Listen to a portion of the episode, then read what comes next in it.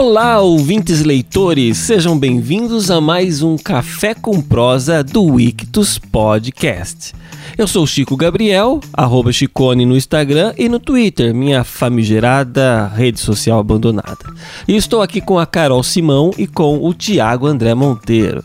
Eles estão aqui para cumprir uma promessa que fizeram para vocês lá no Instagram do Clube Ictus, arroba Clube Ictus de contar para você sobre o ictus. Várias vezes e por vários lugares diferentes, pessoas perguntam: "Ah, como que surgiu? Ah, o que significa?" Várias perguntas referentes, e eu sei que aqui, ali, se somar tudo o que eles já disseram por aí, eles já responderam tudo isso, mas eu não lembro de ter tido um programa em que eles responderam de maneira condensada todas as perguntas e dúvidas de ouvintes e associados lá do clube. Por isso, eles me chamaram para ser o host de hoje e então estou aqui com o Thiago André Monteiro, vulgo Tan. Tudo bem, Chico? Prazer estar aqui com você hoje, viu? Você chamar a gente aqui para o seu programa. E é isso aí. Estamos aqui com a Carol. E aí, Carol? E aí, Chico, tudo bem? Acho que hoje vai ser difícil fazer a gente calar a boca, hein? é, não é bom. O host gosta quando os convidados falam. É verdade. Isso é verdade. Aqueles convidados que são mais dissertativos, né? Que vão falando, você pergunta e ele. Você só tem que trabalhar como host e controlar qual vai ser a próxima pergunta. É, verdade. Deixar ele se desvirtuar demais da onde ele tinha que ir. Né? Exatamente, é. E muito bem, estamos aqui hoje para gravar esse Café com Prosa. E tudo bem, vocês estão estranhando, obviamente, né? Que mudou o host hoje, embora o host também está aqui. Mas é isso. Hoje vocês vão ter o host que vocês precisam, mas não o que vocês merecem. É o mágico de Oz, Chico. Atrás das cortinas, as cortinas se abrem e agora as pessoas ouvem a voz daquele que ouve a voz de todo mundo o tempo todo, né? Dia em que nós vamos se não todas, ou pelo menos uma grande parte das dúvidas dos nossos ouvintes serão sanadas. Foi feita uma caixinha de perguntas lá no, no, Instagram. A propósito, se vocês não seguem o Instagram do Ictus, qual que é o Instagram do Ictus, Carol? É o arroba Clube Ictus. É, Ictus é I-C-H-T-H-U-S.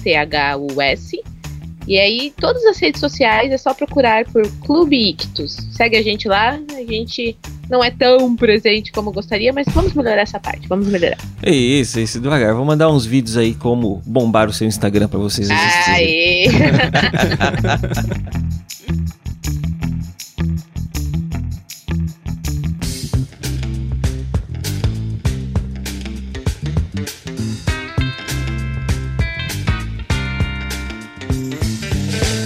Ah, já começando, já tomando a essa, essa deixa, qual é o significado da palavra ictus? Essa é uma das perguntas que rolou lá e a gente quer saber.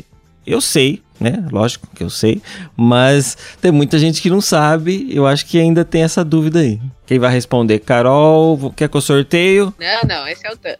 Tá bom, então vai lá, Tan. Sorteio aí desde que sai o Tan, né? É, é tipo isso o nome, eu acho que antes de explicar o significado, é, a gente precisa lembrar de como ele surgiu, né? A ideia dele. Porque eu não sei quantos de vocês que estão ouvindo já tiveram a necessidade de escolher o nome de uma empresa ou de um projeto, e isso não é algo muito fácil. É algo que você fica dias, meses pensando e tudo. E assim, é o que vai carregar à frente, né? É o que vai trazer a identidade. A principal coisa que vai trazer a identidade é o nome de uma empresa e ela precisa ser memorável, ela precisa significar alguma coisa para as pessoas. E é muito difícil encontrar, né? Se você acha que dar nome a um filho é difícil, tenta dar nome para uma empresa para você ver, né? Uhum. E aí a gente ficou, tá, como é que vai ser? Tem que ser um nome forte, coisas que passavam na nossa cabeça, né? Tem que ser um nome forte, tem que ser um nome é, curto, porque você tem que pensar em usos para as redes sociais, para a internet. Tem que ser um nome que traz muito significado e tudo.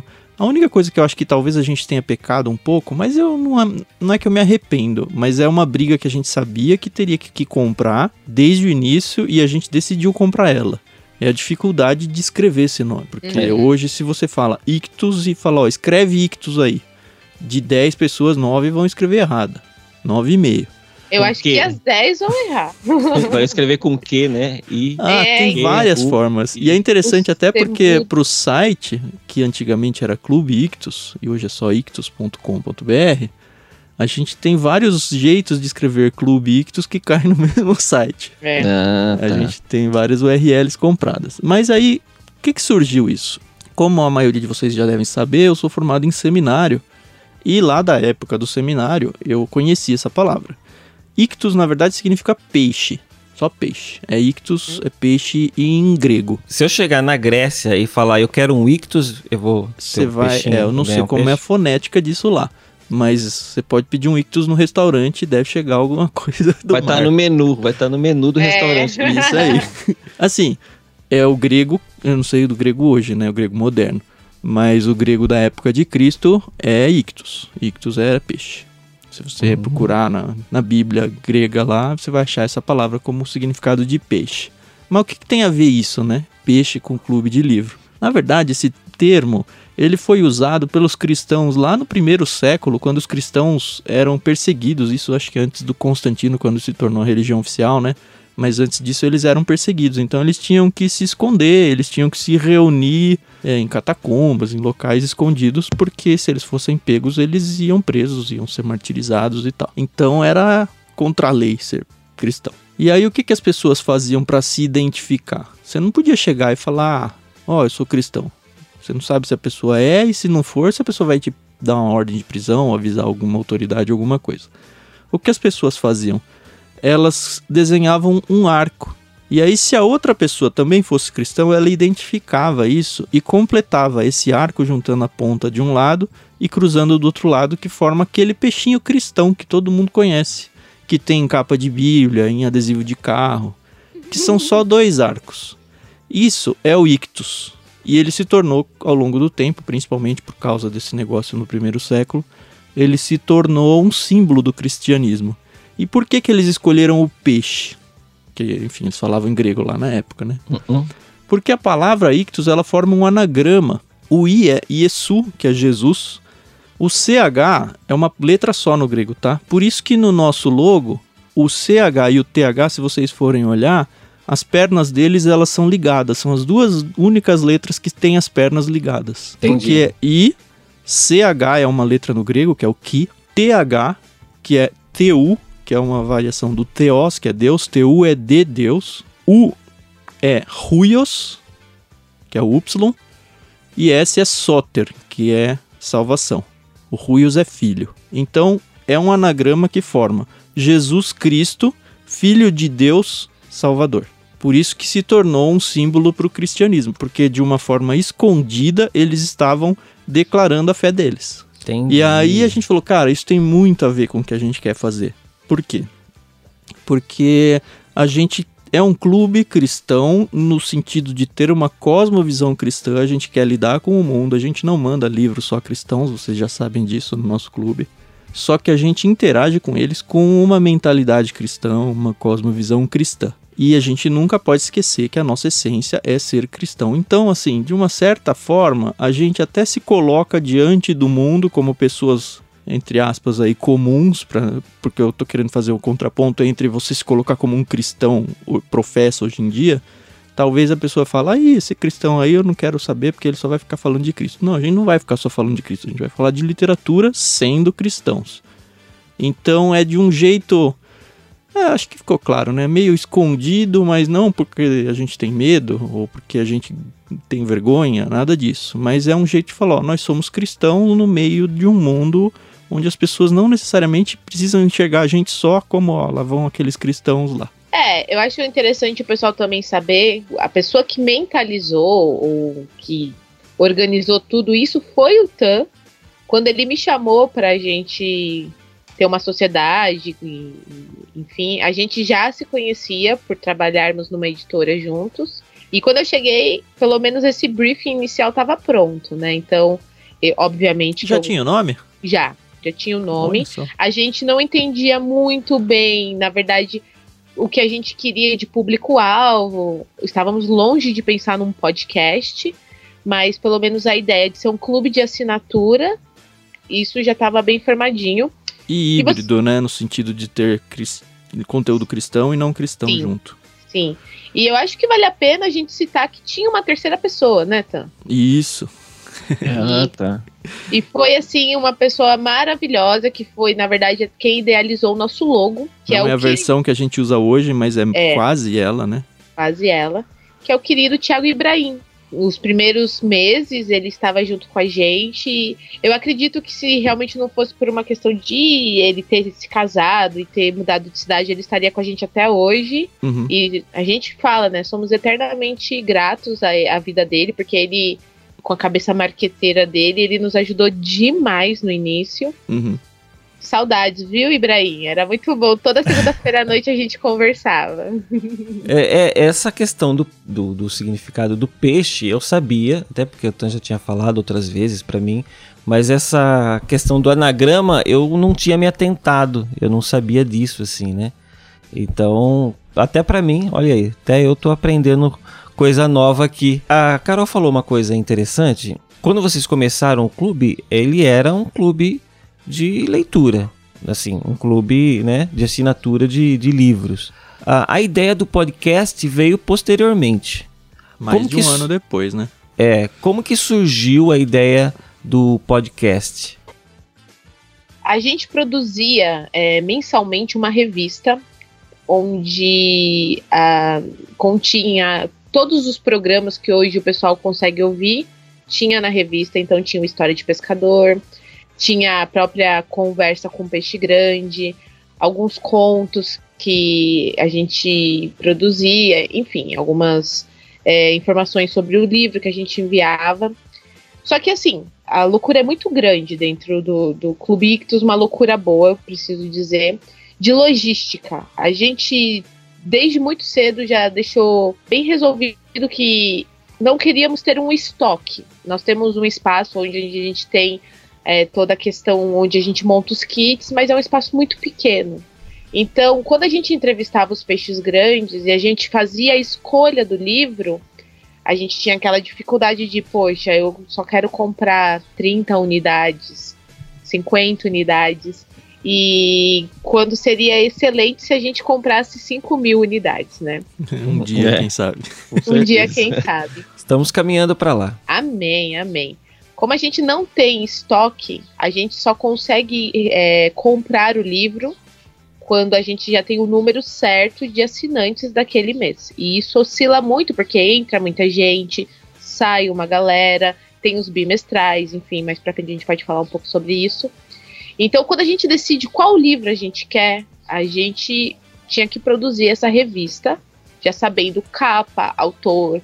É, Ela fazia parte do conteúdo do plano Exato. Peixe Grande, né? E Isso. os é, dois só livros. tinha esse, né, a na gente verdade. começou é com bom. um só isso. E começou a ficar muito inviável produzir ela e enviar pra gráfica e ela chegar num tempo hábil pra gente mandar pros associados dentro daquele mês, entendeu? E a gente Entendi. sempre teve como é mais uma meta interna, tentar enviar os kits até no máximo dia entre o dia 10 e o dia 15, foge muito do nosso controle essa data, mas a gente se tinha essa meta. Ainda temos, né?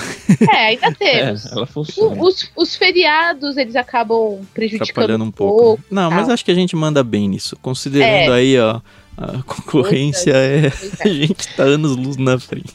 É, não, mas eu imagino a dificuldade que tinha de, de- de criação dessa revista Nossa, por causa dessa logística de tempo, vamos pensar Uhum. assim, sabe? Se tiver algum erro, Volta pra vai- gráfica. Então, Começa de novo. e aí É, se não dá tempo, Ah, ah, atrasava tudo, né? Aí o que É. que acontecia? É, primeiro que a gente tinha um trabalho monstruoso. Teve mês, por exemplo, em que a gente fechou com a gráfica, com, fechou com a editora um livro que a gente ia mandar. Falou, ó, a gente vai fazer esse pedido. Então, pensa na logística. A gente virou um mês, beleza. A gente já tem os livros que a gente vai pedir. Já tem antes, na verdade, né? hum, hum, Só que você, conversando com uma editora, você não consegue reservar com eles. Ó, eu vou pedir mais ou menos tantos livros. Eu não tenho o número certo, mas é mais ou menos isso. Vou pedir dia 1, por exemplo. Dia Certo. 1, dia 2. Aí ela, você liga pra ela, sei lá, dia 15, dia 20, um mês antes, e fala: Ó, eu quero tal livro, vou pedir no começo do mês que vem. Ela, Tem aí? Ah, tenho. Só que o que acontece para uma editora, aí a gente tem que entender o lado dela também. ela não tem 100% de certeza de que quem fala para ela que vai comprar daqui 15 dias vai de fato comprar daqui 15 dias.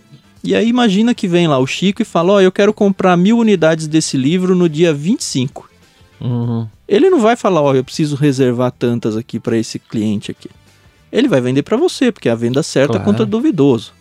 E aí o que aconteceu? A gente via quais confirmava com as gráficas quais vai ser o livro e aí ia para a revista, porque a revista tem toda a parte de produção de texto, imagem, diagramação, ilustração para mandar para a gráfica e o tempo de você Imagina, o tempo onde eu chego para uma editora que já tem o livro pronto e falo, ó, eu quero tantos livros, é o tempo dela colocar o pedido no sistema, embalar e me mandar. Uhum. Isso chega, sei lá, em três dias, depende do, do estado que ela tá.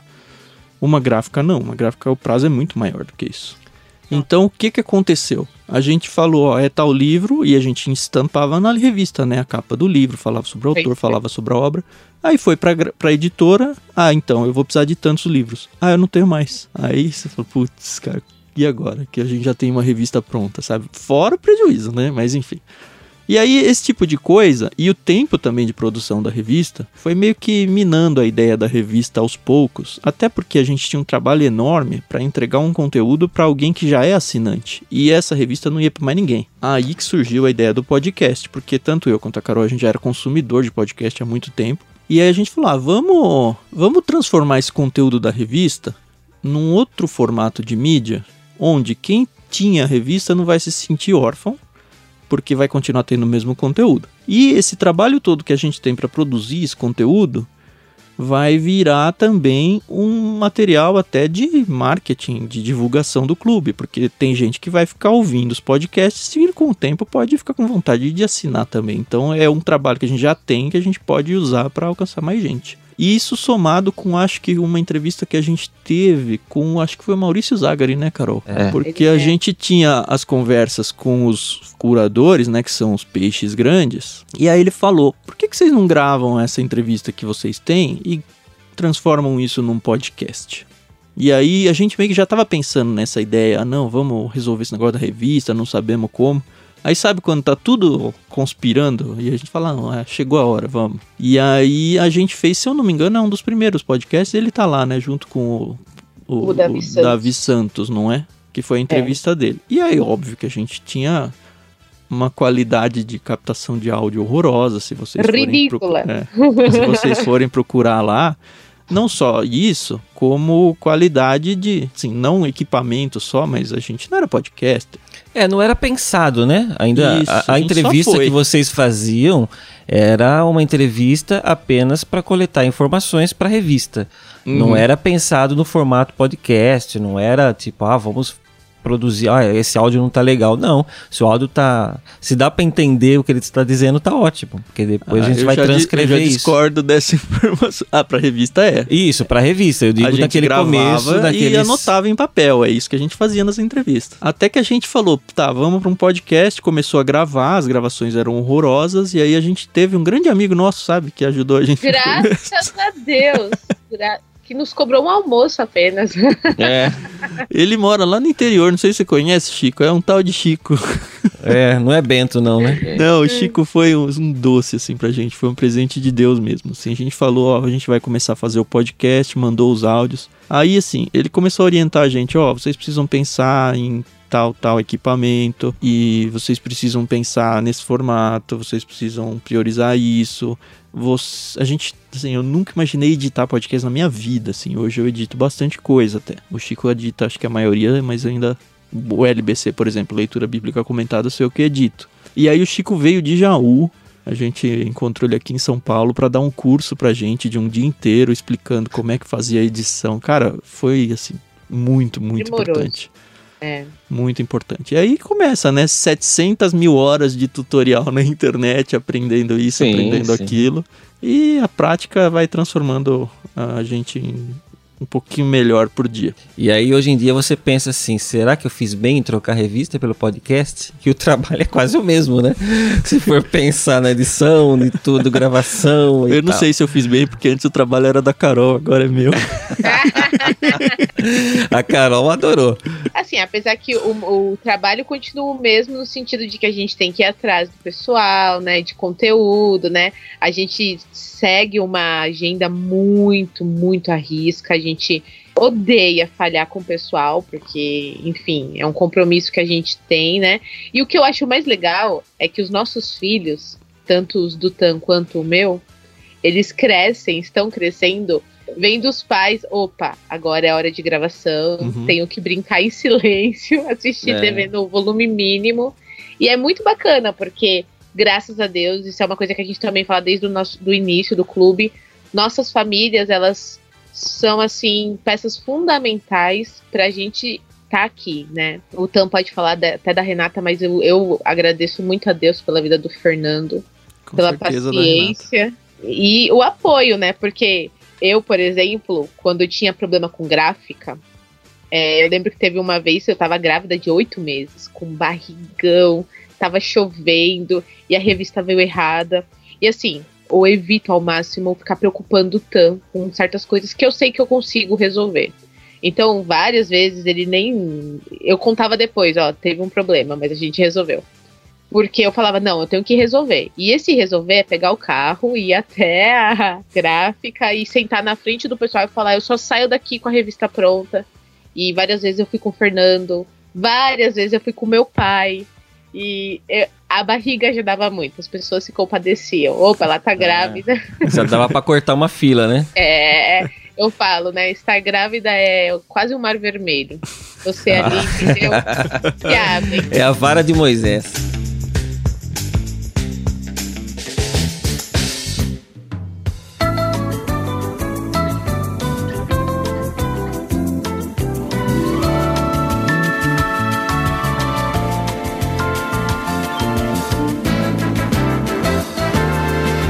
Carol, Oi. você abriu a frase aí, acho que vou. Nem sei se tá na lista de perguntas aí, mas é. Se não tá, deveria. Como vocês falou nossos filhos e não é o meu filho e o seu filho igual? A gente não é casado? Não né? é, pois é, o pessoal, não, não sempre, mas mais no início o pessoal tinha muito essa dúvida. Eu não, o pessoal de, gra... de, de editora De não tinha nem dúvida. A gente É. visitava as editoras, e o as pessoal pessoas já tinham certeza que a gente era casado, cara. É muito engraçado. É muito engraçado. É, acho que porque às vezes a maioria das sociedades é pessoas do mesmo sexo, né? Homem com homem, Uhum. mulher com mulher, enfim. Quando o Tami propôs a sociedade, não pensei duas vezes. Eu disse sim. Era até o Thiago Ibrahim na época também. Quando o Thiago Ibrahim teve que nos deixar, eu falei, não, vamos continuar, Tam. E Uhum. assim, a gente sempre tentou fazer tudo muito presencialmente, né? Então, e editoras, e em gráficas. Até É, podcasts no começo, né? A gente É, então, viajou várias vezes pra ir gravar presencial. Essa ia ser uma outra pergunta que eu ia fazer, porque no começo vocês realmente visitavam os peixes grandes, né? Sempre que possível, né? É, assim, vocês iam na casa deles, entrevistar, montava equipamento e gravava, tinha um dia basicamente com eles ali. E isso tudo meio que foi minado pela pandemia também, né? Olha, acho que na questão de prejudicar é essa questão de você não ter o contato com a pessoa, que eu acho que é muito importante. Então, por exemplo, quando a gente foi entrevistar o Cacau Marques, foi fantástico. A gente foi até a casa dele, almoçamos com ele, a esposa, tivemos uma tarde muito bacana com as nossas famílias. Isso E- significa viagem, né? A gente foi Exato. com as famílias, Sim. no fim de Exato. semana. Então, a mesma coisa com Paulinho e Adriana, quando eles moravam ainda em Vinhedo. Vinhedo.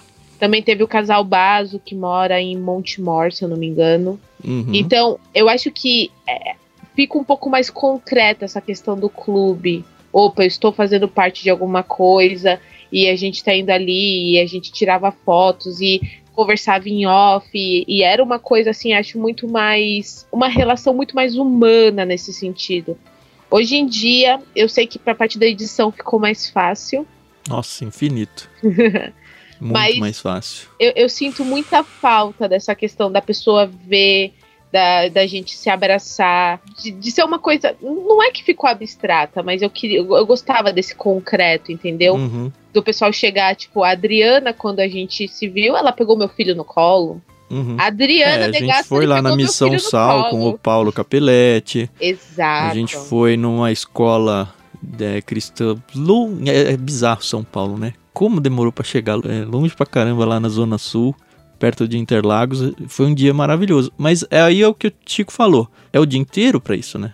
É, Hum, hum. É o dia inteiro. E um dia inteiro de duas pessoas do clube. E somos só nós dois até hoje. A gente tem o Chico ajudando com edição, a gente tem a irmã da Carol ajudando com montagem. Mas, assim, são pessoas que estão dando suporte pra gente. exato. O, o dia a dia mesmo, assim, é nosso. Uhum. E aí ter um dia inteiro separado é custoso também. O que foi bom pela pandemia foi que agilizou muito, né? A gente consegue hoje fazer duas, três gravações num dia. Não é muito comum, a gente tenta não fazer, mas quando precisa a gente faz. E também facilitou do lado de lá, porque agora as pessoas estão acostumadas com esse negócio de ficar gravando, se reunindo pela internet. Antigamente não era muito comum isso para as pessoas. É. Hoje você fala, ah, vamos gravar um podcast, ela já tem, ela não precisa ter um microfone de qualidade, mas ela já consegue ter um ambiente mais silencioso, ela já consegue ter um microfone que seja esses de celular, mas antes a pessoa pegava o celular e usava o, cel- do- o microfone do corpo, assim, do celular, sabe, que capta muito mais ambiência e tudo. Então, pensando em parte técnica, ajudou muito até o lado de lá. Sem contar a quantidade de aplicativos que a gente tem hoje para usar em gravações, né? Que também facilita muito. Como a Carol falou, a parte da edição ajuda muito, porque quando você grava da internet, você consegue pegar uma trilha de áudio para cada pessoa que está falando. Então, na edição, você consegue simplesmente silenciar uma pessoa que falou por cima da outra, coisa que tá no presencial você não consegue fazer. Porque, por mais que tenha um microfone para cada um, acaba captando um pouco do áudio do outro no, no microfone Uhum. e tal. Mas aí são coisas técnicas, né? É. Eu, pessoalmente, vocês já sabem que eu sou meio ogro, né? Esse negócio de encontrar pessoas. Eu gostava, assim, de encontrar pessoas, mas eu acho que o custo é muito mais caro. Sei lá, não dinheiro, o custo total aí de, de logística, de tempo, de tudo. E hoje com a gasolina a 10 reais o litro, É, praticamente, né? Meu Deus, dá até medo disso. Se Deus quiser, já tá melhorando toda essa situação, né, de pandemia. Eu até ia perguntar se vocês planejam, pelo menos em alguns casos, né, de repente aquele que for mais viável, né, fazer essas entrevistas presenciais com as Eu acho pessoas. podemos eu acho que podemos ir sim. Agora, tem situações também, por exemplo, a gente entrevistou alguns peixes grandes que a gente sabe que a agenda é muito complicada. Por Isso, é. exemplo, o Guilherme de Carvalho, o Jonas Madureira. O Jonas Madureira, a gente convidou ele e ele aceitou há mais de dois anos antes da entrevista acontecer.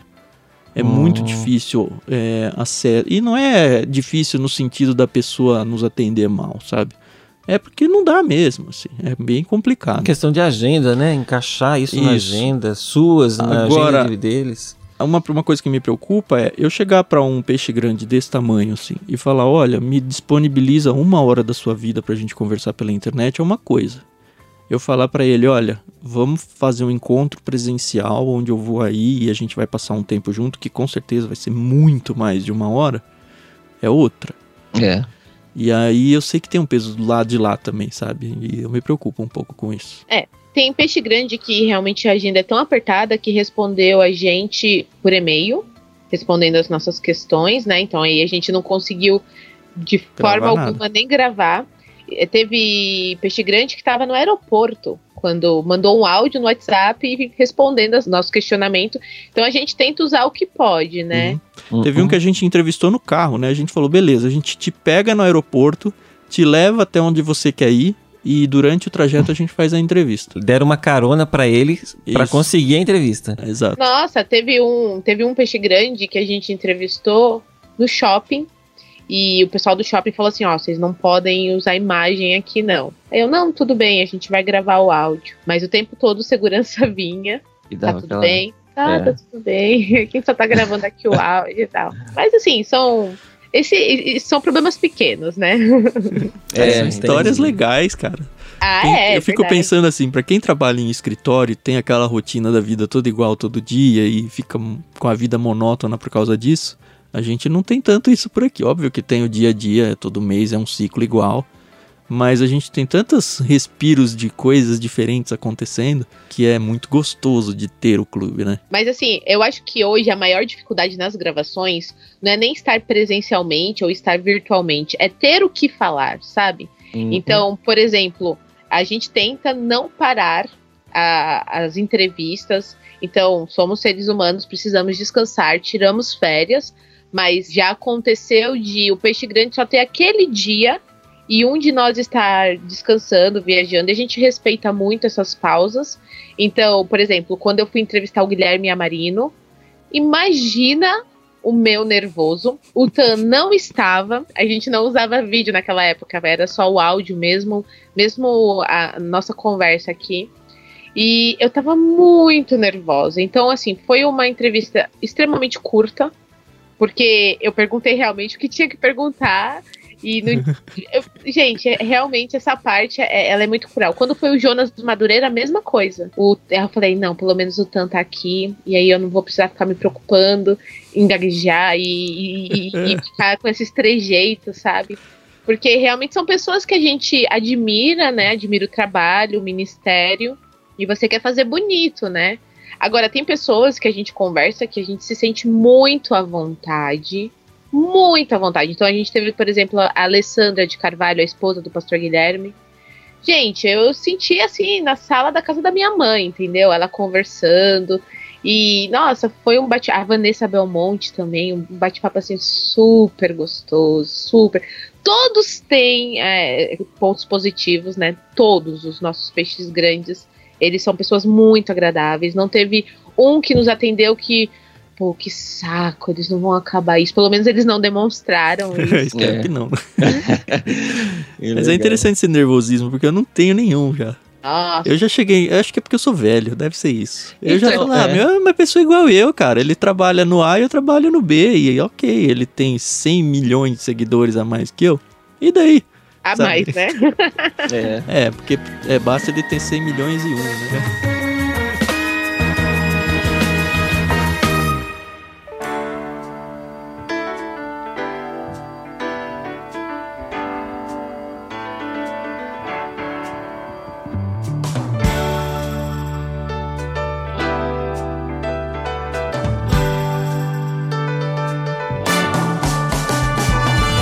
Mas assim, vo- vo- vamos voltar. Deixa eu fazer uma outra pergunta seguindo nessa mesma linha. Tá falando dos peixes grandes, que basicamente é o carro-chefe do Ictus até hoje, né? O plano, você tá dizendo? Isso, plano. Isso. A gente começou com ele e a gente falou: ah, a gente vai mandar livro cristão e não cristão. Essa é a regra. Certo. Aliás, acho que vale até pensar por que, que surgiu esse- essa ideia, né, de cristão e não cristão. É, a gente trabalhava numa editora juntos, né, numa editora cristã, e a gente tinha acesso a muita gente. Eu principalmente, acho que a Carol menos. Mas a gente tinha acesso a autores, a representantes, a pastores disso, missionário daquilo. E óbvio que trabalhando numa editora, a conversa sempre era em volta de livros, né? E aí nessas conversas, eu tô conversando com a pessoa ali, batendo papo e eu pensando, pô, alguém precisava ter ouvido isso também, sabe? Uh-uh. E aí, conversando, a pessoa acabava indicando pra gente vários livros que não eram cristãos. E aí a pessoa era uma cristã de referência, indicando livros. E eu, e eu sempre pensava, caramba, quanto cristão que acha que não pode ler tal livro e tal livro, porque, ah, isso não é coisa de cristão. E ela não sabe que o fulaninho aqui que tá conversando comigo, que ela conhece e admira, acha que isso é um livraço. E assim, tanto eu quanto a Carol, a gente já lia muita coisa fora do, Nossa. dos livros cristãos, livro de igreja. Muito mais, inclusive. É, então. E aí muita gente olhava torto pra gente. Imagina, você cristão tá lendo isso. Só que assim, uma coisa é eu ou a Carol, que somos grandes és ninguém aí, né? Falar, não, esse livro é bom. A outra é chegar ao fulaninho que a pessoa admira e falar, olha, você precisa prestar atenção nesse autor, você precisa prestar atenção nesse livro. Por ser famoso, por ser alguém que ela admira, ou pelo menos conhece e respeita, ela não vai falar o que falava pra mim. Não, isso aí não é coisa de cristão. Ela vai falar, ah, é mesmo. E aí ela vai tentar descobrir. A gente teve casos, por exemplo, de pessoas muito próximas de nós, cristãos, amigos, que falavam mal do C.S. Lewis. Não posso ler esse negócio aí porque os livros dele, negócio de Crônica de Nárnia, tem monstro, tem bruxa, tem. Isso aí não é coisa de cristão. E aí você fala, peraí, o C.S. Lewis é cristão, meu. É. Essa história da Nárnia aí é cristianismo puro. Ah, não, que não vou deixar meus filhos lerem isso, sabe? E a gente queria desconstruir isso. E aí, por causa dessas conversas, surgiu a ideia. A gente podia ter um clube literário que fala para essas pessoas indicarem os livros. E aí a gente manda esse livro que ele indicou, né? E meio que aí surgiu a ideia. E a gente pegou o modelo de clube literário, acho que vale até falar e fazer propaganda de graça, enfim, da TAG, que é um clube literário hoje monstruoso, na época eles eram meio pequenos até ainda, considerando o que eles são hoje, e eles são um clube secular, não tem nada de cristianismo lá. Só que a gente se embasou muito no modelo de negócio deles para falar, vamos fazer igual, só que com uma cabeça mais cristã aqui da coisa. Qual o critério que vocês utilizam assim para escolher um peixe grande? Até para ter essa referência de livros assim. São dois. Uma é a pessoa ser uma cristã de referência, é o que a gente usa como palavras. Isso quer dizer que a pessoa. Aliás, antes tem que dizer que isso não quer dizer que a pessoa tem que ser famosa. Isso. Óbvio que a gente sabe que sendo famosa, ela vai chamar mais atenção e as pessoas vão talvez se interessar um pouco mais. Mas não é um critério nosso procurar alguém famoso, não, tá? E aí, um cristão de referência, o que a gente está querendo dizer, essa referência é uma pessoa que a gente sabe que quem está em volta dela considera ela uma pessoa de referência. Respeita ela pelo cristão que ela é. Isso exclui cristãos bizarros, por exemplo, da história, que é também uma palavra que a gente usa bastante. Entendi. Que a gente E não a gente- quer essas pessoas. Por mais famosa que ela seja, a gente não vai entrevistar essas pessoas. É importante também falar que dentro desses critérios, e só são realmente esses dois, a gente não tem problema com denominação, se é homem ou mulher, se é um casal. Isso Uhum. Longe de, de passar pela nossa cabeça. Sim. Fora que é muito incrível que toda vez que você conversa com um peixe grande, e a gente co- costumava fazer isso um, um pouco mais de frequência, a gente pede uma lista de outras pessoas que eles consideram peixes grandes. Então, um vai indicando o outro, então a gente acaba encontrando mais fácil nessa parte. Mas uma coisa que o Tan falou que é, é- é legal é que a gente não tem essa preocupação do, do peixe grande ser ou não conhecido, famoso, porque mesmo pessoas anônimas, é, que é mais do nosso ciclo de amizades, tem tanto a acrescentar. Então a gente quer, na verdade, que as pessoas leiam bons livros. Uhum. Então não importa de onde vem. É, por exemplo, eu vou dar até- aqui um exemplo, o pastor Davi Santos. Ele é um missionário é, americano, nasceu no Brasil, mas morou muitos anos nos Estados Unidos. Pouquíssimo conhecido entre o meio cristão, mas um dos livros que ele indicou, que acho que era o Perfil de Três Reis, um livro fantástico, maravilhoso, que eu nunca tinha ouvido falar. Ouvi graças a ele, li, engoli a história e assim, é, é muito gostoso, entendeu? Então, esse basicamente é o critério. É, o segundo ponto aí é que a pessoa tem que gostar muito de ler, né? Ah, é. Obviamente. Obviamente. Porque sim. tem um monte de cristão de referência que não gosta muito de ler. E tudo bem, né? Só que não tudo bem pra ser um peixe grande num clube de livros, né? Não faz muito sentido, porque o que a gente precisa é justamente de indicação de livros que marcaram a sua vida. Então, nessa entrevista, a pergunta que a gente faz pra essas pessoas é justamente essa: quais são os livros que marcaram a sua vida? E aí muitos dão livros cristãos, muitos dão livros seculares, muitos dão os dois, a maioria, né? E aí a gente escolhe algum deles aí dessa lista e coloca no kit do mês seguinte lá no plano Peixe Grande, que como você falou, sendo carro-chefe, foi o primeiro que surgiu, né? Depois de um tempo vieram os infantis, hoje a gente já tem dos 0 até os 14 anos. E aí começou a engordar um pouco pro outro lado, que é hoje a gente tem um plano de teologia quase acadêmica, que é o Bíblia. A gente tem um plano de vida cristã prática, que é o Vida. E a gente tem um plano só de livros fantásticos e romance. Fantástico, eu digo, é livros de história, assim, Ficção. de ficção, que é o Plano Mar. E a gente sentiu a necessidade deles, porque, primeiro infantil, porque é óbvio, né? Quantas e quantas vezes a gente ouviu, ah, por que, que vocês não começam a mandar livros infantis também e tal? E aí fica o meu pedido às editoras para começarem a olhar um pouco melhor para conteúdo cristão para crianças, porque é difícil de achar, viu? Bem difícil de achar. Bem difícil, só tem Bíblia infantil. E aí a gente sentiu necessidade dos outros, porque de uma certa forma a gente fazia é, esse tipo de envio no peixe grande. Então tinha livro lá, sei lá, do Tolstói, do Dostoiévski, do Sherlock Holmes. É, tinha livro lá do perfil de Três Reis, que é Três Reis da Bíblia, então é um livro cristão. Tem um livro sobre oração, tem um livro sobre depressão. Te manda de tudo lá, porque depende da indicação das pessoas. Só que a gente percebia que tinha gente que gostava do plano, mas não gostava tanto, porque ah, eu gosto mais do livro do, da Agatha Christie. Mas olha, veio esse de oração aqui, não tem nada a ver comigo. É. E do outro lado Entendi. tinha o cara que recebeu o livro da oração e não gosta da Agatha Christie. O que eu gostaria, eu, Tiago, eu gostaria muito que as pessoas entendessem a importância dessa mistura e que só existisse o plano peixe grande. Eu gostaria disso. Por quê? Porque é o meu perfil de leitura. É o que me faz crescer como leitor. É consumir conteúdo que vai agregar à minha vida espiritual, é consumir conteúdo que vai me esticar na vida espiritual, num, questi- num sentido mais doutrinário da coisa, e consumir livros que vão me divertir, que é o que vai neles. Aí a gente percebeu, não, tem perfil que não gosta dessa mistura. Tá bom, vamos criar esses outros três planos separados. E a gente tem visto que funciona, né? As pessoas vão pra É, lado um pro outro. trabalho danado, mas É, eu imagino a logística disso tudo, separar pra cá, pra lá e tal. Mas eu entendo, às vezes, assim, essa questão do gosto das pessoas, tá?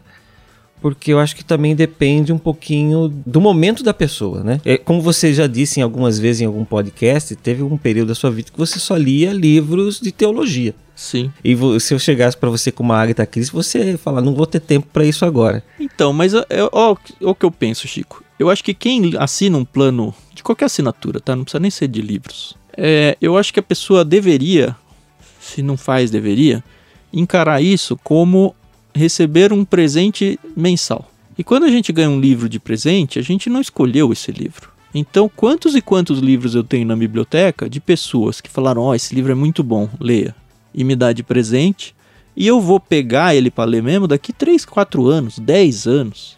Eu tinha aqui os Irmãos Karamazov, que a gente leu recentemente, mais de 10 anos na minha biblioteca. E aí, eu sei que tem gente que é super consumidora de livros, que, ah, eu vou receber o livro aqui no plano Peixe Grande são dois, né? Vou receber esses dois livros, eu tenho que ler esse- esses dois livros esse mês, porque mês que vem vem mais dois. Mas eu acho que não precisa ser assim, eu acho que a maioria nem é assim, eu não funciono assim. É só uma coleção de livros que vão aumentando aqui nas minhas estantes e que em algum momento eu vou estar pronto para aquele livro e vou chegar para ele e ele vai me encontrar porque ele ficou lá parado e ele me viu e falou: "Olha, tem esse livro aqui, eu nunca olhei para ele e agora tá na hora". Então eu acho que para quem assina devia pensar que é mais ou menos isso, sabe? Eu tô me preparando para o futuro e a gente vê muita gente que assina o clube que desiste depois de, sei lá, dois anos assinando, porque fala, cara, eu já tenho livro demais e eu preciso parar um pouco para dar um pouco de vazão. E é muito legal isso também. Óbvio que não é legal que a pessoa tá saindo, né? Mas é legal que a pessoa se muniu de variedade. Porque Entendi. senão, se ela assina só o plano vida, só o plano mar, só o plano bíblia, ela vai ser o que eu fui, que você falou. Ah, fiquei muito tempo lendo só um livro. E quando ela saturar, ela não vai ter na biblioteca nada diferente. Não tem opção. Você sabe que até esses dias teve o último peixe grande que teve foi com Com a Alessandra. com a Alessandra de Carvalho, exato. E aí vocês fala- falaram bastante sobre Schaefer. Vocês falaram de um livro, inclusive, eu falei, eu acho que eu tenho esse livro aqui. Aí eu olhei, fiquei procurando, falei, cadê esse livro? Eu falei, cadê? E eu fiquei procurando, eu não achava esse livro. Aí eu lembrei que eu doei esse livro pra alguém, porque eu falei, eu acho que eu não vou ler esse livro. Aí eu fiquei, eu falei, puxa vida, rapaz, agora eu queria tanto poder ler esse livro. Eu acho que é meio isso aí que você disse, Netão. Acho que de repente você se mune de ferramentas ali que talvez você não vá usar no momento, mas e que em, em algum momento ali da sua vida, em alguma situação, ou você vai criar um interesse, seja lá por causa do seu círculo de amizades, ou por causa de alguma conversa, ou por causa de um podcast que você ouviu, ou uma recomendação de alguém que você tem uma certa estima, né, vamos dizer, e você vai querer e de repente ou você tem na sua prateleira ou você deixou de ter, que é o meu caso, né? Eu queria agora muito ler e eu já tive que salvar lá na Amazon para poder comprar novamente. E lembrando que eu já deixei salvo pelo link do Clube Ictus, tá? Ah, boa, é isso aí. Chico. Mas é, é isso que você falou, e eu acho que entra aí o poder da curadoria, né? Porque daria pra fazer a mesma coisa simplesmente indo numa livraria todo mês e comprando livros aleatoriamente, ou escolhendo livro nos best-sellers ou sei lá o que. Uhum. Só que aí você não tem garantia de que é um livro bom. E aí, na verdade, e o. Eu não lembro se foi o Tuller, acho que é o Tuller ou o Eric que também ajudaram muito a gente em vários momentos diferentes. Sim. Eles sempre falam pra gente: o que vocês vendem não são livros, vocês vendem curadoria. E é isso. Por quê? Porque eu tô colocando todo mês na biblioteca de várias pessoas no Brasil livros que a pessoa pode ficar tranquila que são livros bons. Pode ser que ela não goste daquele livro nunca na vida, mas não é um livro ruim. É um livro que marcou a vida de alguém. E é alguém que é, tem um perfil muito parecido com ela. É alguém que já curou, essa palavra é bonita, é alguém que já curou aquele conteúdo e falou: olha, isso aqui não é um lixo, isso aqui não é uma, uma literatura barata. Isso é algo de qualidade e que precisa ser dada devida atenção. E aí tá lá na biblioteca dela, uma hora ela vai encontrar. Outra coisa que as pessoas também não pensam, e eu tenho pensado isso porque, enfim, eu tô vendo uma criança se tornar pré-adolescente em casa, é que daqui 4, 5 anos, ele vai ser um adolescente, um jovem, e ele tem uma biblioteca na casa dele que eu não tive quando foi os meus pais, porque meus pais não eram leitores. Então pode ser que tenha livros aqui que eu nunca vou abrir, mas com certeza meu filho vai encontrar, porque ele tem muita opção aqui em casa. E não tá na hora dele encontrar, porque ele tá com 11 anos. Mas daqui a pouco ele vai estar com 17, daqui a pouco ele vai estar com 20 e pouco. E o tempo voa tão rápido, né, Carol? pois é, não, É. você falou isso e essa semana mesmo eu tava aqui organizando minhas coisas. O meu filho hoje tá com dois anos e nove meses. E ele falou, passou a mão assim nos livros, nas lombadas, jeito de criança, e falou: Mãe, esses livros são seus? Eu falei, são, hoje eles são meus, amanhã eles serão seus. Obviamente que ele não entendeu, né? Mas é, é- é legal saber que ele já identifica, olha, tem livros aqui, entendeu? Eu sempre deixo na altura dele, os dele, pra ele poder mexer e tal. E eu acho isso que o Tan falou muito legal. Eu também não vou ler todos os livros que eu tenho. Fora que, graças a- ao Ictus, a gente ganha muito livro. E eu também compro muitos livros, né? Então, não, não leio. A gente compra de guloso, né? Que a gente é. Mas eu espero que um dia ele encontre um tesourinho e ele fale: Nossa, olha que bacana, na minha casa tem isso e tal. Eu acho isso muito bacana. E, inclusive, tenho aqui que fazer uma confissão. Nós temos o plano Bíblia, né? Que é um plano mais teológico. E eu tava fazendo assim, quando a gente recebia os livros, tem o meu pai e o meu cunhado são pastores, então um mês eu dava pro meu pai, um mês eu dava pro meu cunhado, um mês eu dava pro meu pai, um mês eu dava pro cunhado. E aí o Tan falou: "Não faz isso. Um dia você vai precisar desses livros". E eu: "Ah, vou nada". Ah, E agora gravando leitura bíblica comentada, eu preciso daqueles livros. Vai, vai ter que ir na casa do pai buscar o livro lá, tá pois vendo? é, pois é. Então, é sempre muito útil ter, né, algo assim em casa. Inclusive, falando sobre o leitura bíblica comentada, puxa, a vida tá muito legal, cara. Eu, ta- eu brinquei esses dias no, no comentário lá, dizendo que era, tipo, minha novela preferida. É porque a gente falou de novela, né? Que um episódio, nossa, essa história tá parecendo uma novela e tal, né? Exato, e, e tem ficado de uma maneira que eu tenho me interessado cada dia mais, porque assim, a que começou a fazer, né, falar, ah, leitura da Bíblia, né, tá lá, Que já li- chato, né? já li tantas vezes a Bíblia, sabe? É, assim, se for pensar, falar, ah, eu peguei a Bíblia ali de, de Gênesis Apocalipse, direto. Não, não sei. Mas durante toda a minha vida, de tanto ler espaçadamente, eu já li a Bíblia toda, né? Aí eu falar, ah, eles vão ler coisas que eu já li. Mas aí eu vi um episódio, falei, opa, que que já tava, já tava ali em Jacó, né? Aí depois eu falei, e agora? Jacó vai lá pra casa do Labão. Eu já sabia como que ia ser, mas tipo, eu queria saber como que ia uh, uh, ser o discorrer de vocês, sabe? Aquela história que você já conhece, mas você quer ver aquela pessoa contando. Até o que saiu on- ontem, não hoje, né? Eu ainda não vi, mas eu já tá separadinho ali pra ouvir, que eu quero saber a volta de, de Jacó da casa do Labão ali. Cara, tá muito legal gravar esse projeto. É um projeto, assim, do meu coração, acho que se tornou de todos nós, né, Carol? Sim, sim, sim. Porque eu sou formado, né, em seminário. E eu sempre tive esse negócio de, cara, o que, que eu vou fazer da minha vida? Qual o legado que eu vou deixar? Isso, aquilo. Eu lembro que eu era adolescente, ouvindo pregação na igreja, né? E pregação de igreja, cada hora você vai pra um pedaço diferente da Bíblia. E uma vez eu vi uma notícia de algum senhor X, nem sei se era no Brasil, que ele tinha na vida inteira dele pregado todos os capítulos da Bíblia ao longo de não sei quantos anos na igreja dele.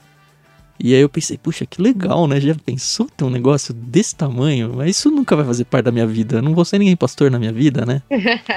e aí Deus deu esse presente pra gente foi tem sido, né, muito legal. Deus deu esse presente de fazer junto com a Carol e é muito legal fazer com uma mulher. Eu acho que é muito gostoso conversar porque assim o jeito é, de um homem enxergar as coisas é muito a Carol diferente. ali no meio. É, então. Ainda bem porque senão o Tan às vezes ia ia arranjar uns haters ali. Né? Eu já fui chamada de ácido lá no Telegram. Falaram o que, Carol? Que tinha uma que eu sou meiga, o pastor Tiago é o intelectual e o Tan é o ácido. É, na verdade, ninguém rotulou, o cara não rotulou nenhum dos três. Ele usou os três adjetivos e falou: tem uma meiga, que pelo feminino já ficou claro, não precisava nem disso, né? Mas ok. é. Tem um intelectual e tem um ácido. Aí foi muito engraçado que eu mostrei pra Renata, eu falei, eu sou intelectual, sou ácido. Ela olhou pra minha cara, sério, né? Não, mas esse negócio do leitura bíblica comentada também foi uma ideia do Tan, que a gente abraçou. É interessante que o Tan ele tra traz umas ideias e às vezes eu nem penso muito. Eu falo, bora, vamos fazer, vamos fazer, e depois a gente vai amadurecendo a ideia. Carol só se lasca, né? Imagina. E, e vice-versa também. E a leitura bíblica comentada, quando ele trouxe, eu também fiquei assim, ok, mas como é que isso vai acontecer, né? E assim, trazer o pastor Tiago agregou demais no programa, demais. Ele nem era para ser um, um personagem. É, não tava fixo. nos planos, né? A gente convidou é. ele para fazer a apresentação de Gênesis e só. Terminou ela, eu liguei que falei, Carol, foi tão bom. Será que ele não topa fazer pelo menos só o Gênesis com a gente? Pois e é. ele já é amigo de longa data de mim e da Carol, né? E uhum. de contextos diferentes, o que é legal. Uhum. E aí ele abraçou demais a ideia. E assim, a, a química, né? Porque às vezes é, é, muito ruim quando você vai gravar, por exemplo, um programa com uma pessoa e não flui, né? Com ele foi muito natural. E, e uma coisa bacana é que, por exemplo, eu não finjo no programa. Quando eu não sei, eu não sei. E eu falo mesmo, eu não sei, não entendi, me explica, entendeu? E no começo eu até falava, ah, eu me sinto, falava em off pro pessoal, me sinto muito ignorante, tô na igreja há muitos anos e isso é vergonhoso e tal. E depois eu entendi, não, não, é isso. A minha dúvida pode ser a dúvida do meu coleguinha, do meu, do meu Mas irmão. Mas é, Carol, você percebeu isso no Telegram? Quantas é. e quantas pessoas, as pessoas falando, pô, a Carol me representa. É. A Carol levantou a minha dúvida. Porque eu acho que, eu falei isso pra você em off, falo publicamente. Eu acho que você estar lá é, você faz um, uma contrapartida muito legal. Primeiro, porque você é mulher e você enxerga o mundo de um jeito diferente. Uhum. Segundo, porque tanto eu quanto o Thiago, a gente tem formação em seminário e essa Sim. cabeça meio de pastor. Mesmo eu não sendo pastor, prega em igreja, dou aula em EBD e tal. Uhum. E, e a gente meio que se distancia do público por causa disso. Então, você é uma, uma âncora que traz a gente para a realidade, assim, sabe? Isso é muito bom. E outra coisa que eu gosto no, no, no LBC e eu, como eu edito, eu percebo isso mais nitidamente. Mas eu acho que isso passa também pro ouvinte. O Chico, que é só ouvinte dele, talvez possa confirmar ou não. eu acho que dá para perceber que, por ser um negócio muito constante, dá para perceber até o momento de vida que a gente tá passando. Então tem um dia que um tá mais desanimado, que um tá mais Gripado. irritado, é, doente. Uhum. E aí uhum. você percebe, ou ah, tô com um humor um pouco melhor esse episódio do que tava no outro. E aí são três, né? Então meio que na média sempre fica mais ou menos igual. Uhum. Mas eu acho que traz para as pessoas uma identidade de, olha, são pessoas normais também. Não sei se isso transparece tanto quanto transparece para mim na edição. Mas assim, eu percebo bastante isso porque a, a, a Bíblia ela é muito viva a gente pega histórias assim, mesmo que antigas, é, é aquela coisa, né? A palavra se renova a cada dia. Então, às vezes, uma mesma coisa que você leu ontem diz outra coisa para você hoje. Isso por quê? Por causa da situação que você está hoje, da maneira que você está hoje.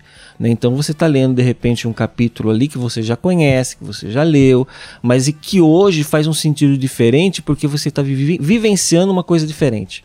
Então ele vai refletir em você de uma maneira que não tinha refletido antes. E isso fica, dá para perceber com bastante evidência na gravação de vocês. É isso que o Tam mesmo disse, né?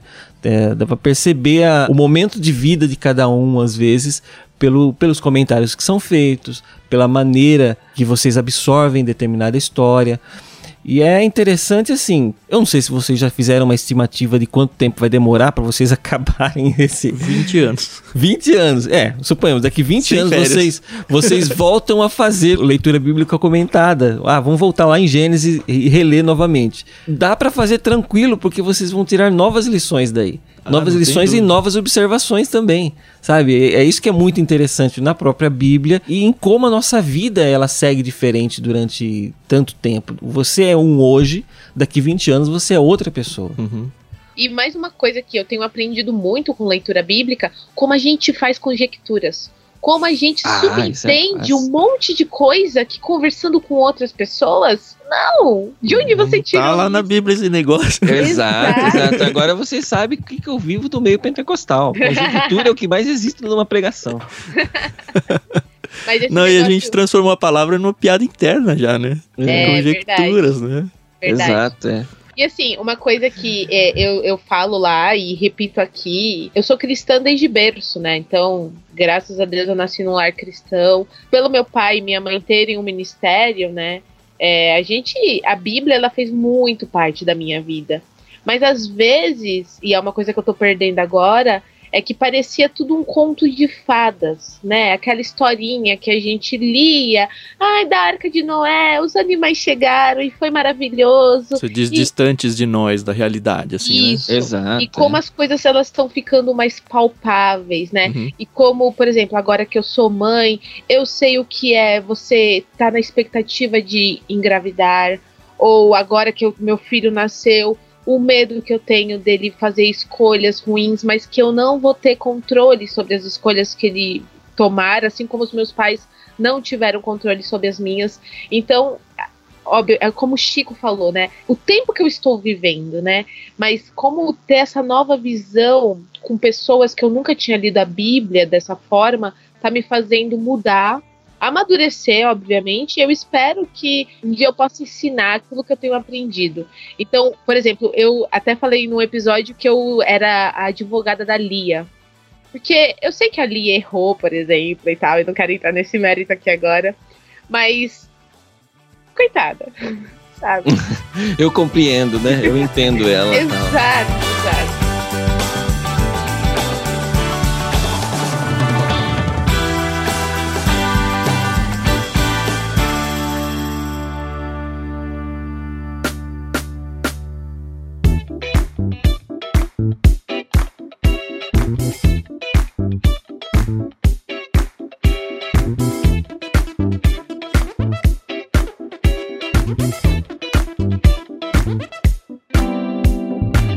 Bom, eu vou fazer uma outra pergunta aqui para vocês. A gente falou do, dos peixes grandes, todas as pessoas que são entrevistadas, tanto pro peixe grande quanto também pro, pro Café com Prosa, que é um, querendo não, não é uma entrevista, é mais um bate-papo, né?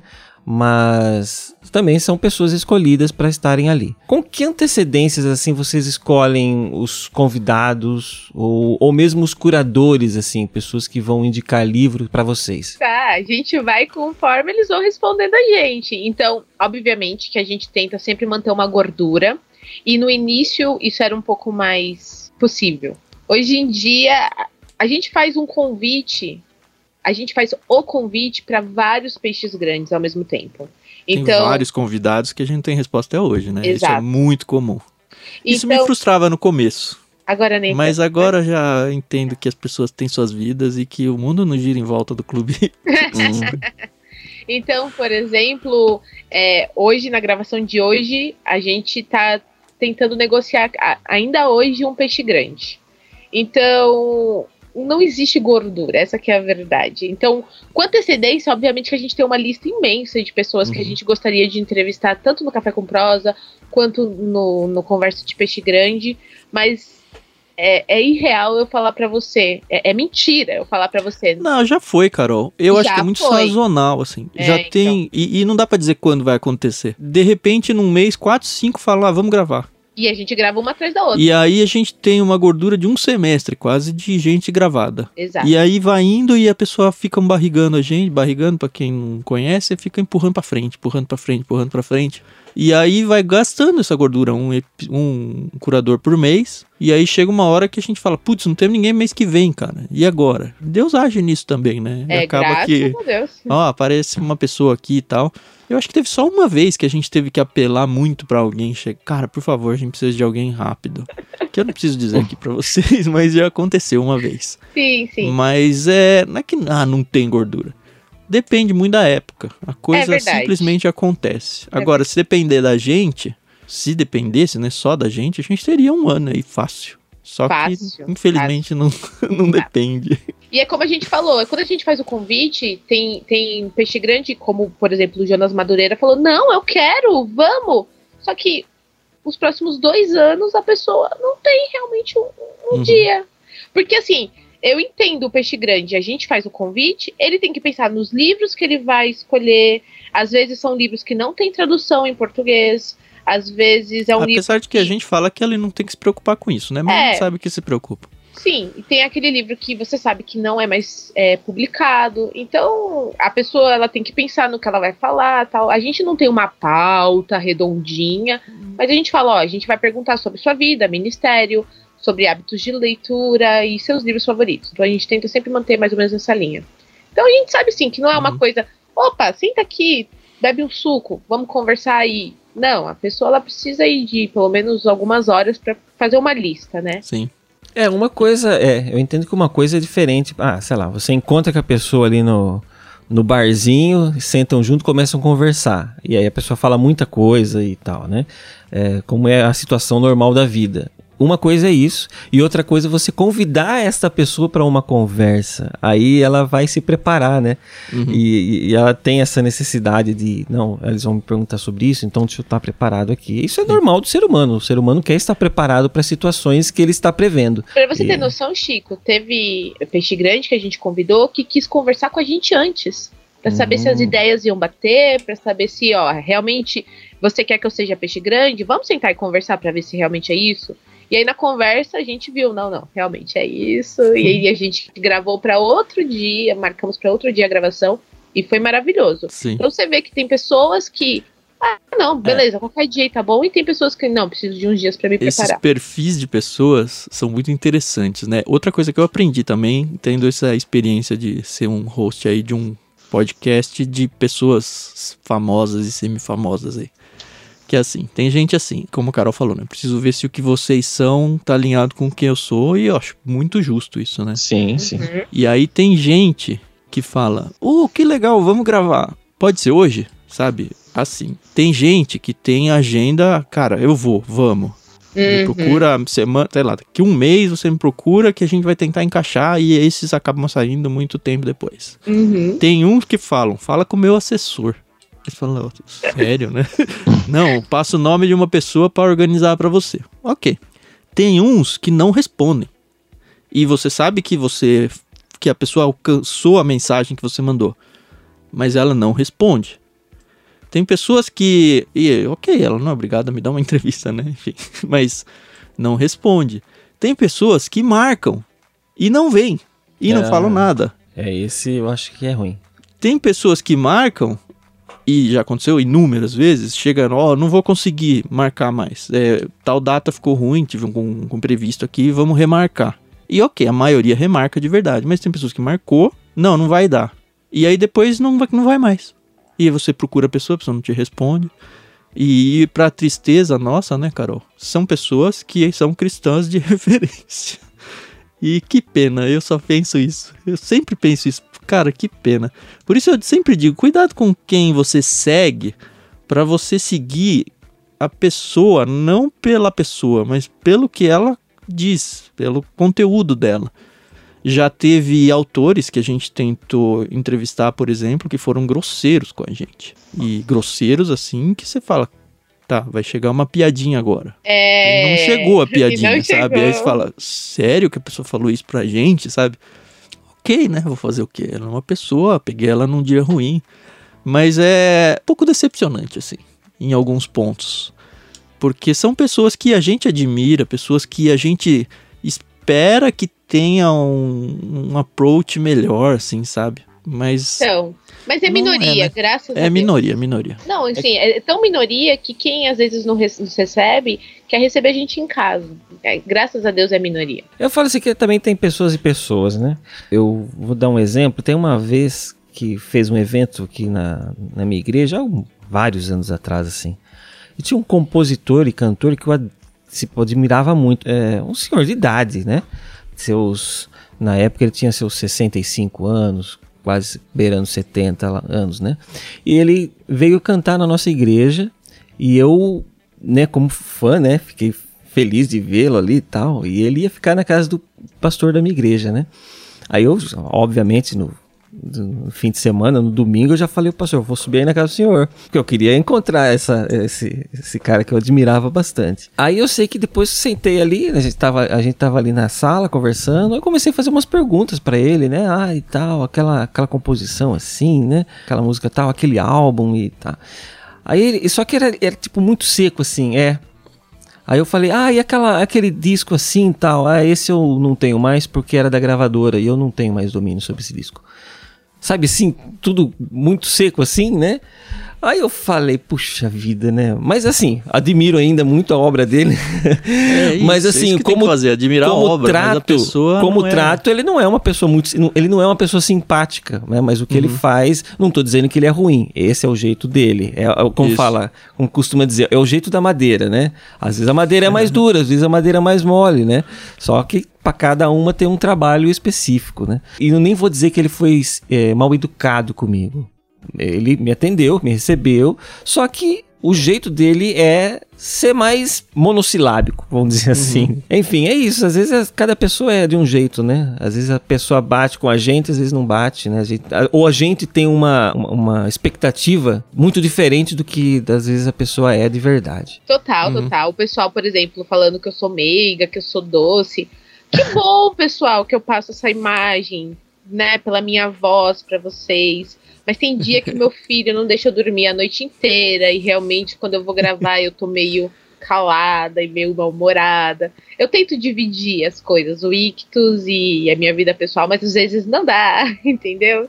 Então, Ah, mas eu, eu falo assim, ó, por, por experiência de quem conhece vocês pessoalmente, não vejo vocês diferente do que eu escuto no podcast. Eu não fico ouvindo o podcast e falando, não, esse cara não é o Tan, esse, esse aí é um personagem. Ah, essa aqui não é a Carol, essa é um personagem. Não, vocês. Você acha que diferente de post de Instagram, podcast é mais difícil você esconder a sua persona É. desse jeito. Ah, é, é, é, mais ou menos, viu? Tem um pessoal aí que eu acho que consegue. É um pessoal que consegue fácil. assim. Eu não tô tentando. O que eu tento é amenizar a minha chatice. Isso, assim, se a pessoa convive comigo, mas também não escondo no podcast que eu sou uma pessoa chata, né? Talvez as pessoas não acreditem, eu levem muito na brincadeira. Mas eu não sou uma pessoa muito fácil, não. A Renata é uma grande santa aqui em casa pra me aguentar por mais de 10 anos juntos. que bom, né, que tem a Renata. É, Não, tá ela é meu contraponto, assim, necessário, assim. Uma outra pergunta, acho que acho que vocês recebem isso direto. Última pergunta, eu prometo, hein? Os planos, seja ele o plano mar, o, o plano peixe grande ou os planos infantis, seja qual for o plano. Vocês entregam fora do Brasil ou é só nacional? Ai, que tristeza, né? Assim, é uma tristeza saber que a gente ainda não pode enviar lá pra fora. Infelizmente, ainda é território brasileiro. Nem América Latina a gente tem condições. Não é uma coisa que a gente descarta, né? É como o Tan fala, a gente espera que o ictus se torne o nosso último emprego. E que realmente E não seja- porque eu vou morrer semana que vem. é, por favor. Mas hoje é muito inviável ainda a gente pensar em mandar para fora. Já tivemos vários convites, aliás, já tivemos várias pessoas perguntando. O próprio Paulinho e a Adriana agora na Espanha, eles falam: "Ah, quando é que vocês vão enviar cá, tal?" Um dia, a gente espera. Hoje É, é tudo por questão de custo, né? Exato. O custo pra mandar fora é muito caro. Não, assim, se é eu estivesse muito mandando um- caro. um negócio grande e caro, o, o produto em si, mas são livros, né? E aí um frete fica mais caro que o produto, isso é meio estranho. vezes mais caro. É. A gente já teve pessoas na Austrália, Japão, Alemanha, perguntando: e aí, vocês não vão mandar pra cá? Não dá, gente. É, é assim, talvez não chega a ser 10 vezes mais caro que o valor do kit, a menos que seja um infantil. Mas é muito caro. Eu, eu, lembro que até uma pessoa falou assim: eu pago o custo. Paga não, não paga. Mensalmente não vai pagar. Paga uma vez, mas a segunda ela vai pensar. Exatamente. Tem algum um, um, jeito de fazer isso de uma maneira mais barata? Não sei. Né? Talvez produzir o livro lá, mas é que a gente tem parceria com muita editora. E aí cada uma tem o seu contexto. Entendi. A gente sabe, por exemplo, de editoras, e aí é, é só ela, né? Que ela produz livros e aí ela faz parcerias com gráficas que produzem livros em vários países e aí quando faz um pedido em tal país, o livro é produzido lá sob demanda e é entregue. Hum. Só que é livros daquela editora só, então ela fez a negociação com a rede de, de impressões aí ao longo do mundo. Como a gente não tem os direitos sobre o livro, a gente não tem como imprimir um livro da editora A no mês seguinte da editora B, sabe? Ou seja, não tem previsão. Não. não Infelizmente não. Eu acredito de verdade que isso não vai acontecer. Infelizmente. Gostaríamos. Ainda bem que o Brasil é grande, né? O Brasil é. é grande. É... Agora, esse negócio de Brasil é muito legal de ver, Chico. Porque às vezes chegam uns, uns pedidos de uns nomes de cidades que eu nunca ouvi falar na minha vida, né? A maioria deles. E aí não vem o bairro. E aí a gente precisa do bairro. E o que eu faço é entrar no Google Maps pelo CEP da pessoa e ver onde que é, né? Porque às vezes eu consigo o bairro por lá. E é tão legal ver quantas e quantos contextos de cidade onde tem, assim, no mapa é tudo verde em volta e aí tem quatro por cinco ruas a cidade, assim, sabe? Hum. Aí você vai dando zoom, tem a igreja, o supermercado quando é muito grande a cidade, tem dois supermercados, a o gente... correio, é. o, o, ginásio de esportes, a igreja batista, a igreja presbiteriana e a igreja católica. E só, sabe? E aí, cinco ruas por quatro. E chegou lá, sabe? E é muito legal. Eu fico muito feliz quando, quando a gente consegue perceber olha só onde a gente conseguiu chegar, sabe? Num lugar que nunca na minha vida vou passar, provavelmente. Entendi. Tem uma cidade, por exemplo, que eu não sabia nem que existia, chama Feliz Natal. É o nome da cidade. cidade brasileira, olha que legal. E, e, quem nasce em Feliz Natal é o quê? Eu não sei, deve ser Papai Noel. é um duende. Ai, meu Deus do céu. É, mas é legal isso mesmo.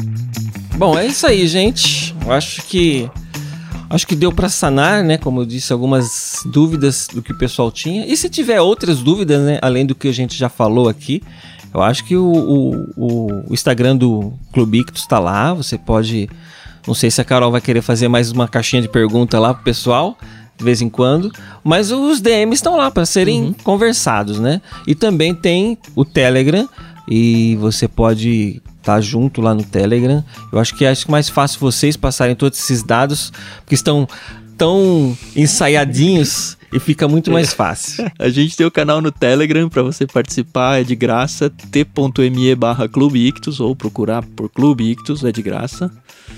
A gente tem um Telegram dedicado para o projeto da leitura bíblica comentada também, t.me barra leitura bíblica comentada. Lembrando que os nossos podcasts a gente tem dois feeds à parte nos aplicativos, então você tem que assinar Ictus Podcast para ouvir todos menos o Leitura Bíblica Comentada e Leitura Bíblica Comentada para ouvir todos menos os do Ictus Podcast. Redes sociais, arroba Clube Ictus Twitter, arroba Clube Ictus Instagram, Facebook. E o mais importante, né? O Clube Ictus, para ah, você é? que se empolgou aí com as respostas e falou, ah, realmente faz sentido para mim, para sei lá, presentear meus filhos, meus sobrinhos, meus netos. Tudo lá em ictus.com.br. E se você tá ouvindo desde o início do programa, você sabe já como é que escreve Ictus e sabe por que que chama Ictus. Exato, exato. Muito bem, então é isso aí, gente. Acho que foi uma conversa muito legal com vocês. Que, que legal, rapaz. Eu comecei me interessar por ser entrevistador. Oi, quem sabe a gente não tem um novo podcast na podosfera brasileira. aí. Só vai precisar achar um editor, hein, Chico? É, aí fica, começa a complicar a vida da gente. Você sabe que tem muita coisa que eu não faço por preguiça, né? Porque aí eu fico pensando, ah, mas depois eu vou ter que fazer isso, depois eu vou ter que fazer aquilo. Né? Ah, eu por que, que eu não faço um podcast pra. Ah, porque depois eu vou ter que editar. Por que, que eu não faço um canal no YouTube? Ah, porque depois eu tenho que editar os vídeos, tenho que gravar. Eu fico pensando nessas coisas, aí eu acabo não fazendo nada. É por isso que tem esses podcasts de vídeo, porque vai tudo ao vivo aí e ninguém edita nada. É, cara, nossa, me dá uma raiva disso. Quatro horas. Nossa, eu olho lá quatro horas de vídeo. Falo, meu Deus do céu. Tudo bem que eu entendo que isso aí é só pra tirar os. Os, Os recortes, né? Isso, os recortes e tal, né? Que é os recortes que faz um negócio bombar. Enfim. A gente precisava arrumar alguém aí entusiasta pra fazer recortes do Ictus e começar a divulgar a gente, hein? Fiquem à vontade. Isso, é legal. Tem muitas sacadas legais, assim, muitas coisas ditas no, no- no- nos podcasts, assim. Todos eles, tá? Não repente você pode ter um preferido e tal, mas todos eles são muito bacanas, assim. E, e de todos dá pra tirar muita coisa legal, assim. Eu aprendo editando, sabe? Eu tô editando e falo, puxa vida, cara. Às vezes, e eu demoro às vezes pra editar porque eu fico pegando referência. Aí falo alguma coisa lá e fico, vou no, no Google, começo a ver, ah, olha só, ah, aquele livro tal. Aí eu fico procurando os livros. Eu procuro os livros. Se vocês não fizerem isso, eu pode deixar que eu tô fazendo também. Sempre no link do Ictus, hein? Exato. ictus.com.br barra Amazon. Não, não entrem na Amazon sem passar por ali antes. É. Já deixa salvo no. no, no- No favoritos. Isso, no favoritos ali, ó. Já clica lá e depois você já vai pra Amazon. Obrigado, viu, Chico, pelo convite aí no podcast. Foi muito bom. Não, obrigado vocês de me chamarem de entrevistador. É, Tá. imagina. Até a próxima semana e é isso aí.